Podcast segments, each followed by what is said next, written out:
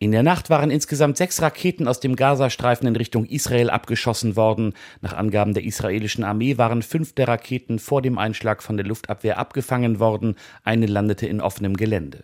Bislang hat sich keine der palästinensischen Terrororganisationen dazu bekannt.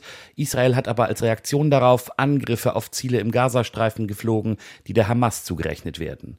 Dabei sollen eine Einrichtung zur Herstellung von Waffen und ein Waffenlager im Norden des Gazastreifens getroffen worden sein. Das Lager soll sich in dicht besiedeltem Gebiet befinden. Es gibt bislang aber keine Berichte über mögliche Tote oder Verletzte.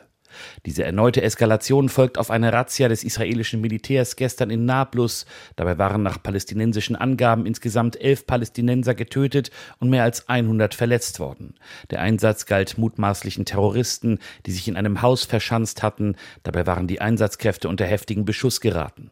Eher ungewöhnlich ist, dass die Razzia im Zentrum von Nablus am helllichten Tag erfolgte. Das könnte eine Erklärung für die vielen Toten und Verletzten sein. Nablus liegt im Norden des von Israel besetzten Westjordanlandes.